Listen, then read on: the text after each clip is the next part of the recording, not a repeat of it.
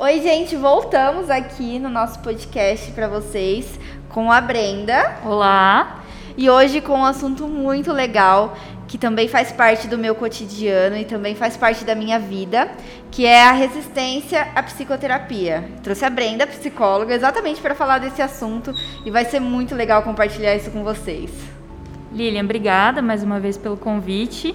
É, esse parece um tema que não faz muito parte do cotidiano das pessoas, mas quando a gente começa a falar sobre ele, a gente percebe que ele está bem presente. Ele não é tão falado, mas a gente percebe que as pessoas não encaram com tanta facilidade, né? Uhum. É, elas. Primeiro a gente tem que começar a falar da psicoterapia, né? É, o que é a psicoterapia? Perfeito. Lilian, a psicoterapia ela é um recurso que facilita o autoconhecimento, que facilita a compreensão, a tomada de decisão. Então, é, na verdade, a gente tem que falar que a psicoterapia ela é só mais uma das terapias, mas ela é uma terapia voltada para a psique humana. Então, assim, é, todas as pessoas é, que têm um interesse, que percebem que estão mais, precisam desenvolver algumas habilidades pessoais, algumas partes de si que não estão muito hábeis, elas tendem a procurar psicoterapia. Ela facilita principalmente a se reconhecer nas suas escolhas.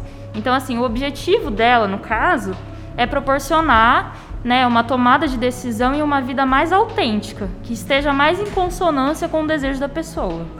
É, eu, eu acho que para mim é exatamente isso que você falou. É ajudar com que a gente se conheça mais e tome as melhores decisões. Às vezes as pessoas procuram a terapia quando já estão num momento meio perdido, assim, sabe? Mas não é isso. Qualquer pessoa pode procurar terapia. E quando é o momento certo para saber se você precisa de terapia ou você não precisa de terapia, mas quer fazer parte disso, quer ter um terapeuta, como? Como? como? Uhum, perfeito. Essa é uma pergunta importante de se fazer, Lilian, porque geralmente assim, existem dois lados. Um lado de pessoas que acreditam que nunca precisarão fazer terapia e um lado de pessoas que acham extremamente necessário fazer e até acabam ficando dependentes da psicoterapia. Essas pessoas que acham que não precisam tratam a terapia como as pessoas que fazem terapia são pessoas loucas, né? Uhum. Isso eu ouço demais. E eu faço terapia desde muito nova. Então, eu sempre. As pessoas sempre ficam assustadas quando eu falo que eu faço terapia. Como se eu fosse, nossa, um ser anormal, como se eu fosse louca. E aí? Então, é, Hoje em dia, existem várias pesquisas que não conseguem mensurar o número de pessoas que fazem psicoterapia para a gente falar o quão sério é falar de saúde mental. Porque as pessoas nem assumem que fazem psicoterapia como se fosse um motivo de vergonha. É meio um tabu, né? Uhum. É, porque assim, né? Vamos pensar na seguinte condição.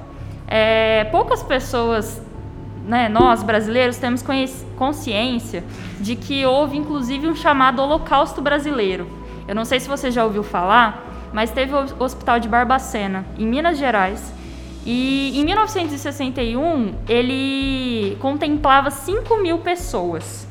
E o que, que acontece? Era um hospital que deveria acolher somente 200. E estavam lá 5 mil pessoas vivendo em condições desumanas. E quem, que tipo de pessoas que ficavam lá? pessoas que eram consideradas à margem da sociedade. Então, assim, é, homossexuais, prostitutas, é, pessoas que não se encaixavam, que ficavam à margem, eram colocadas lá como um modo de higienização. Então, assim, desde sempre, se a gente acompanha a história da saúde mental e a história da loucura, a gente vê que loucura é algo que é excluído da sociedade. Tudo que é diferente é posto à margem. Então, nesse momento da história, tudo isso era colocado nesse hospital. Então, pode ser que a gente não tenha consciência disso hoje, isso não é muito divulgado, né? Inclusive, tem um documentário que chama Holocausto Brasileiro, que é muito importante para a gente conhecer a história.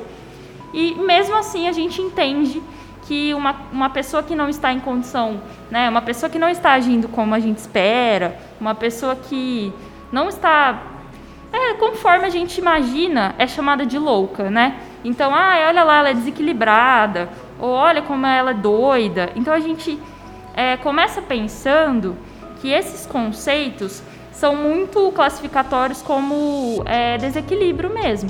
Então, então, como eu disse, desde muito nova eu, eu faço terapia.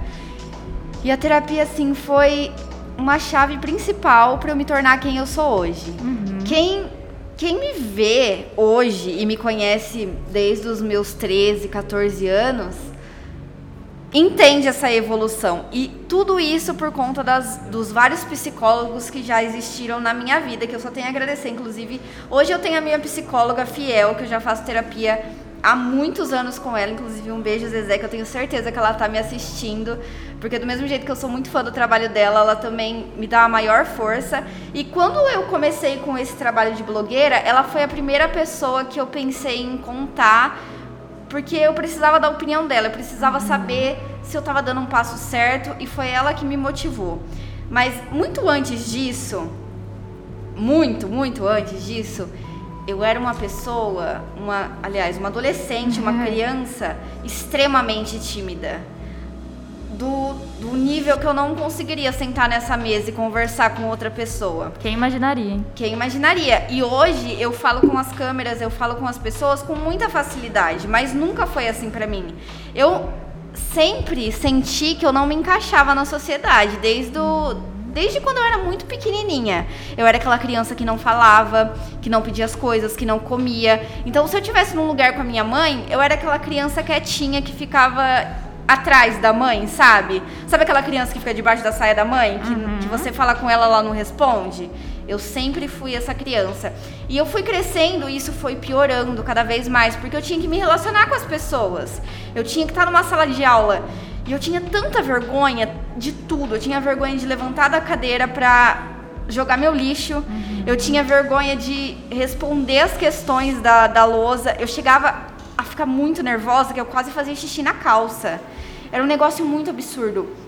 E aí eu fui procurar a terapia já muito nova. Uhum. E foi quando eu já comecei a conseguir me relacionar com as pessoas. Porque até então eu tinha um bloqueio tão grande que eu não conseguia comer na frente das pessoas. Era um, um negócio bem bizarro, que poucas pessoas que conviveram comigo sabem disso e que lembram desse fato. Por exemplo, na hora do recreio eu não comia. Eu chegava em casa e eu comia na minha casa, porque eu não conseguia comer na frente das pessoas. E eu, o meu primeiro namorado, eu acho que ele me achava muito esquisita, porque eu nunca comi na frente dele. Uhum. E eu comecei a fazer terapia exatamente por isso. E aí o meu, meu psicólogo, ele ia em restaurantes comigo, ele ia em sorveterias. Eu tinha dificuldade de pedir o que eu queria, porque eu não tinha coragem, eu, tinha, eu tinha muita vergonha. E foi ele que me tirou desse buraco de, de de vergonha uhum. e me fez encarar tudo e, e foi indo. Mas foi bem uns pouquinhos mesmo que eu fui tirando cada trauma, sabe? Tem um, um estudo. E agora você ganha dinheiro comendo. Por que, que ele invade a minha podcast, né?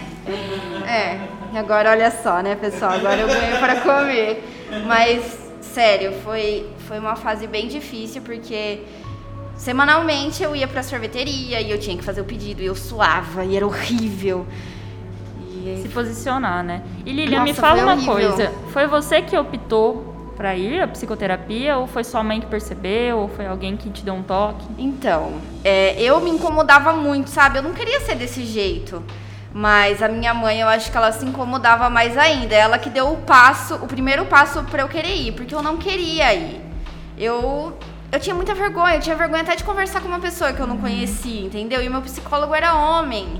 Nas primeiras vezes foi bem estranho, porque eu não falei nada. Eu não conversei com ele. Mas aos poucos eu fui me abrindo e foi ótimo. Uhum. Eu te faço essa pergunta porque anteriormente você me perguntou por quando é que a gente percebe que a gente precisa ir para psicoterapia uhum. ou não. E assim, com o decorrer da vida, a gente vai encontrando algumas limitações pessoais e algumas questões que nos interferem, nos atravessam um pouco mais do que a gente consegue lidar. Então vamos pensar, você não conseguia identificar por que é que você não conseguia comer na frente de alguém.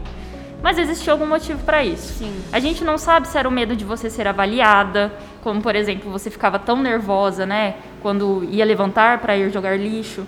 Porque pensa, na escola é tudo muito cronometrado e avaliado, né? O tempo todo a gente está sendo é, olhado e colocado em pauta. E assim, como a gente falou no vídeo anterior, a gente tá, quem está em pauta tem mais risco de ser cancelado. Sim. Né? Então, a gente não sabe se o motivo pelo qual você procurou era porque você tinha medo de ser avaliado, a gente só sabia um fato. Eu tinha muito medo de tudo, na verdade. Eu tinha medo de julgamento, eu tinha medo do que as pessoas iam achar, do que as pessoas iam falar, de qualquer coisa que acontecesse. Mas nunca acontecia nada, então o medo estava mais em mim. E eu não conseguia lidar com isso, entendeu? Uhum. É, e é justamente por essa incapacidade de compreender o que de fato a gente tem medo que a psicoterapia pode ajudar. Então, assim, lá você vai conversar com um profissional especializado, um profissional que estudou mais cinco anos ou mais para isso. E tem muitas frases que eu ouço que é quando alguém tem resistência, né, a fazer a psicoterapia. Ah, mas resolve mesmo? Hum. Segunda, eu não sou louca. Terceira, eu chego com um problema e saio com quatro né? E, e é, por aí isso vai. É, mas é porque ele te ele vai te direcionando e vai te dando opções, né? Ele não te dá a solução, ele uhum. te faz chegar na solução. Não é na verdade que você arrume mais quatro problemas, é que você vai descobrindo coisas para você mesma lidar com isso, não é? Uhum. Com certeza, Lilian. Assim, a psicoterapia, eu sempre falo que ela é um desenrolar. É como se tivesse um barbante todo emaranhado e o psicólogo ajudasse você a desenrolar esse barbante. Esse barbante é do psicólogo? Não, é seu. Mas eu vou te auxiliar a desenrolar tudo isso. Vamos, na nossa conversa as coisas vão ficando mais fluidas e mais claras. Então, assim, não necessariamente a psicoterapia é para resolver alguma coisa. É, Porque quando as pessoas procuram, né, na ideia de que, nossa, não sei, tô com um problema aqui, vou para psicoterapia para eu resolver isso porque o psicólogo vai me dar uma direção. Na verdade, você já tem a direção. A gente só vai é, organizar essa bússola, entende? Para o que é melhor para você. Então, a psicoterapia ela não é resolutiva, ela é compreensiva, que é muito mais diferente. E aí, o, o pior disso tudo, né, na verdade, o melhor disso tudo, que é o que eu vejo que muitas vezes as pessoas tendem a não procurar, é que quando você tem um norte, você tem a opção de ir para ele ou não. E ter a opção é ter responsabilidade sobre essa opção. Então, assim, você é livre para fazer as suas escolhas, mas depois você vai ter que lidar com as suas escolhas. E muitas das vezes você não quer fazer isso, nem está preparado para isso. E aí, uma pessoa te falando a opção certa, isso é meio. As pessoas não querem aceitar de alguma forma, é isso? É, na verdade não é nem a opção certa, né? Vamos, é. vamos pensar num exemplo. A gente está em conflito. Eu e você temos uhum. um conflito, a gente não se gosta, a gente só briga. E aí, de repente, você vai à psicoterapia e você percebe que você tem responsabilidade nessa briga. E como que é para você perceber que você também é responsável por isso? Porque você não quer abrir mão. Porque na verdade a psicoterapia também ajuda a entender o lado do outro, né? É, muitas vezes eu caí nessa também. Caiu? é, eu tava achando que eu tava super certa, mas eu não tava analisando o lado do outro, né? Uhum. O outro também tem emoções e sentimentos. Com certeza. E ela faz esse movimento empático, né? Ela, ela na verdade, ela é um espelho. Ela faz você olhar para si e olhar para o outro. E uma coisa que é importante também a gente trazer nesse conceito é que a psicoterapia, né? A gente, na verdade, a psicoterapia, a abordagem que eu utilizo, a gente vê o ser humano como um projeto. Então, o que é um projeto? Ele não, não foi concluído ainda. Ele está em constante mudança. Então, assim, você pode me chegar Vou voltar naquela questão daquela fala, né? Eu chego com um problema e saio com quatro. Você pode chegar com uma questão para mim que é resultado de outras três. Então, para a gente trabalhar essa uma questão, antes a gente tem que trabalhar as três anteriores. Uhum. E aí, sendo um projeto, você nunca vai estar tá pronto. Você não vai ir para a terapia para ser perfeito. Pelo contrário, é na terapia que você vai aprender a lidar com a sua imperfeição. Sim. E muita gente não quer lidar com isso. Entendi.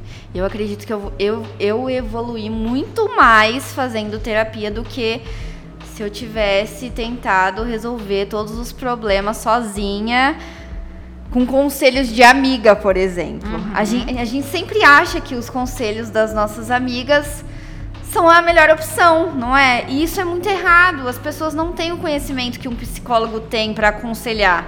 Hoje em dia eu guardo mais os meus problemas e as minhas dúvidas para falar com um psicólogo do que para jogar essas informações para as pessoas próximas, porque elas não têm o conhecimento para para dizer o que é melhor. Às vezes é só curiosidade mesmo, não é? Uhum. É, e é exatamente por isso que às vezes surge aquela questão, né? Nossa, eu vou no psicólogo falar algo para uma pessoa que é estranha a mim. É justamente porque essa pessoa é Tem estranha a você que ela vai te ouvir completamente. Sim. Porque vamos pensar assim, você vai e chega pra sua amiga, sua amiga também, é, você tá com um problema com seu namorado. Aí você vai e conta pra sua amiga, mas sua amiga também é amiga do seu namorado. Então ela vai fazer meio que vai mediar conforme as Ela não as vai dar ela realmente a sabe. opinião dela, né? É, e Ou na então, verdade, assim, ela não se ela vai- é só minha amiga, ela vai ficar do meu lado. E aí ela vai fazer a caveira do meu namorado, né? É Exatamente. sempre assim. Não, não vai ter uma visão ampla da situação. E, e num psicólogo é diferente, não há julgamentos para o que você está dizendo. Né? Então é, é algo muito livre. Você não precisa se sentir pressionado a nada. E mais, né? Sobre essas questões de conflito mesmo. Hoje a gente vive um ideal de que a vida perfeita é uma vida sem problemas. Seria possível existir sem ter problemas? Então, deixa, eu- deixa eu te contar um exemplo É. disso. Esses dias eu tava saindo da psicóloga. Aliás, eu tava chegando na psicóloga, o Gabriel foi me levar na psicóloga. E tinha um cara saindo do consultório que ele tava super bem vestido, ele parecia super bem sucedido. E aí o Gabriel virou pra mim e falou assim: Nossa, será que um cara desse precisa de psicólogo? E eu fiquei pensando: as pessoas fazem isso comigo. As pessoas. Um dia eu comentei no Instagram que eu fazia terapia há anos e as pessoas falaram: Mas você é blogueira, você tem a vida perfeita, por que, que você precisa de psicólogo? Como se fosse uma coisa errada. E esse negócio de vida perfeita é muito superficial. Porque todo mundo tem problemas, né? E todo mundo quer resolver os problemas, pelo menos a maioria das pessoas.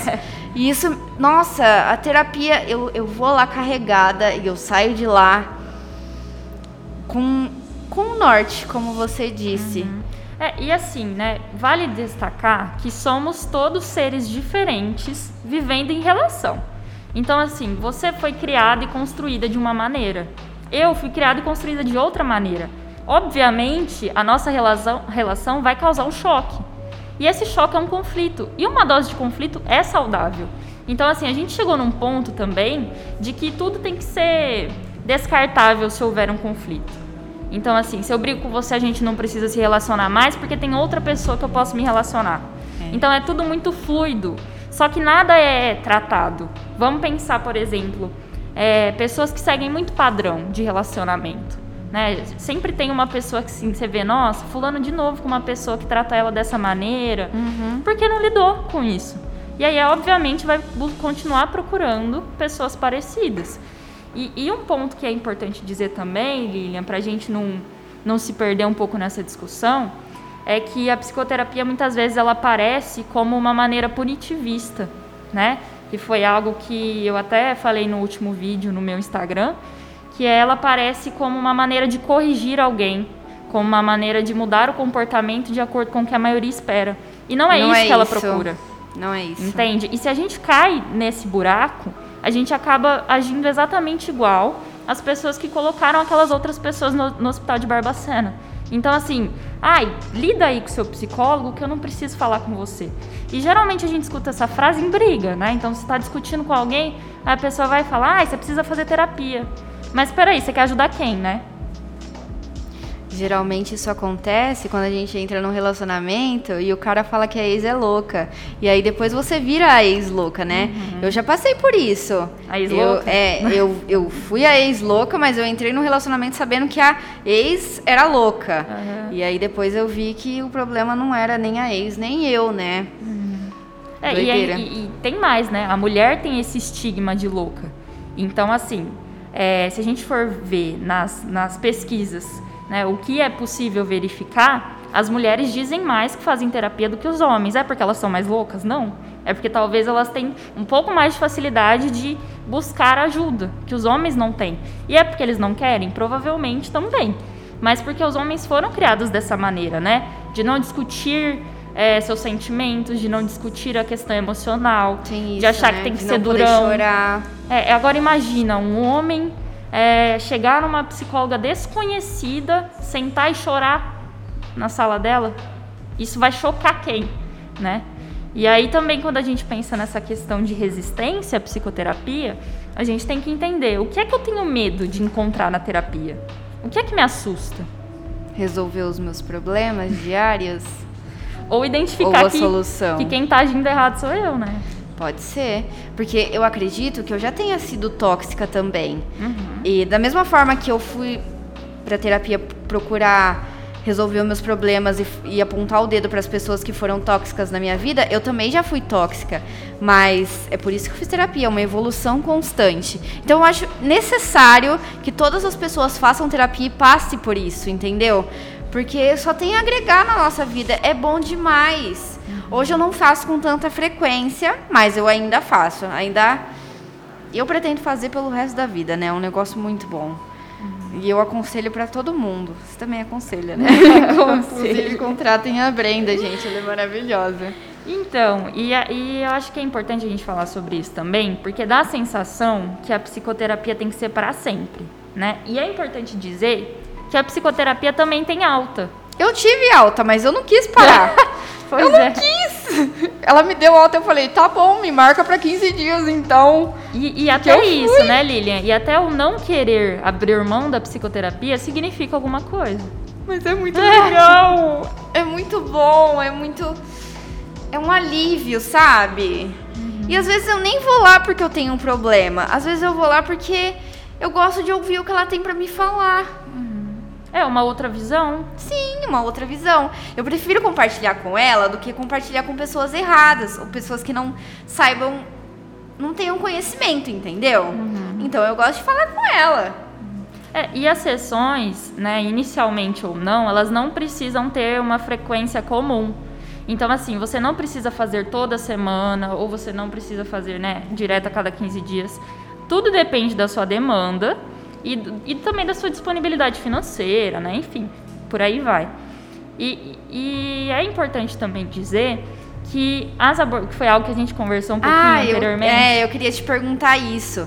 É, quando eu falo que eu faço terapia, eu também escuto, ai, mas como que é a sua, a sua psicóloga? Porque eu fui um psicólogo e ficou eu contei a minha vida inteira pra ele e ele não falava nada. Aí eu já escuto da outra, ai, porque eu fui numa terapeuta que eu contei a minha vida toda pra ela, ela me deu vários conselhos. Como que funciona essa linha de abordagem dos psicólogos? Porque eu já tive as duas, inclusive. E eu nem sei escolher qual que eu gosto mais.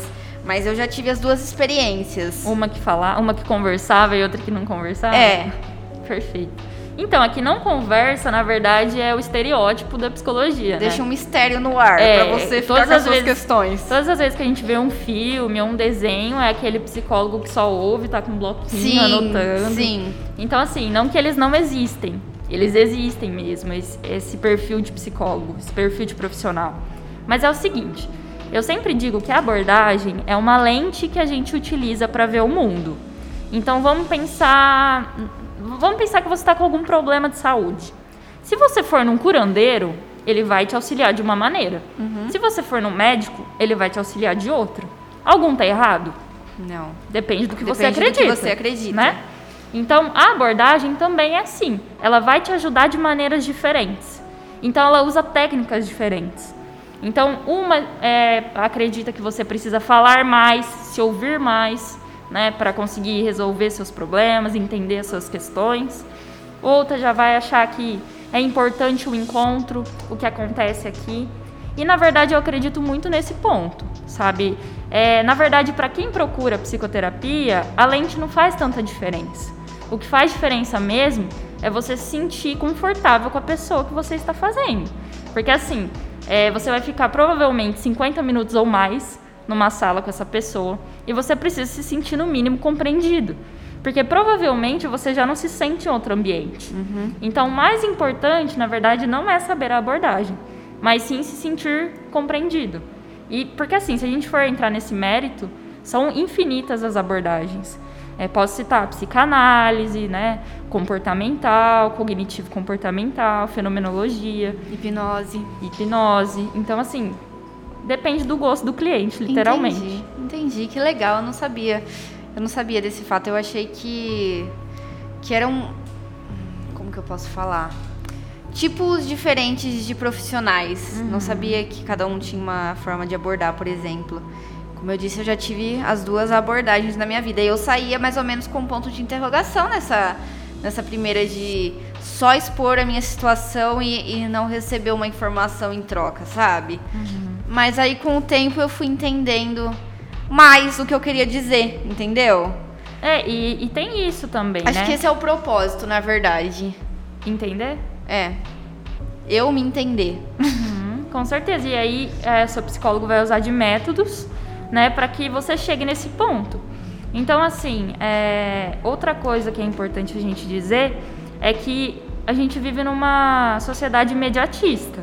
Então, eu te procuro e quero que em duas sessões todas as minhas questões. Eu tenho vou fazer 25 anos, uhum. né? Então imagina eu tratar em duas sessões de 50 minutos todos os meus problemas da vida, todos os conflitos internos. E jogar a responsabilidade para a psicóloga resolver, né? Exatamente. Não é, é assim. impossível, é. sabe? E quando a gente fala, por exemplo, dessas questões de surgirem mais problemas, quando você vai ao médico e faz alguns exames, provavelmente acontece o mesmo. Você, você percebe, percebe, que, tem, tem outros lugares coisa, né? desregulados. Então existe, mais uma vez eu volto no, no termo de que é, o estigma com a saúde mental, ele ainda é muito grande.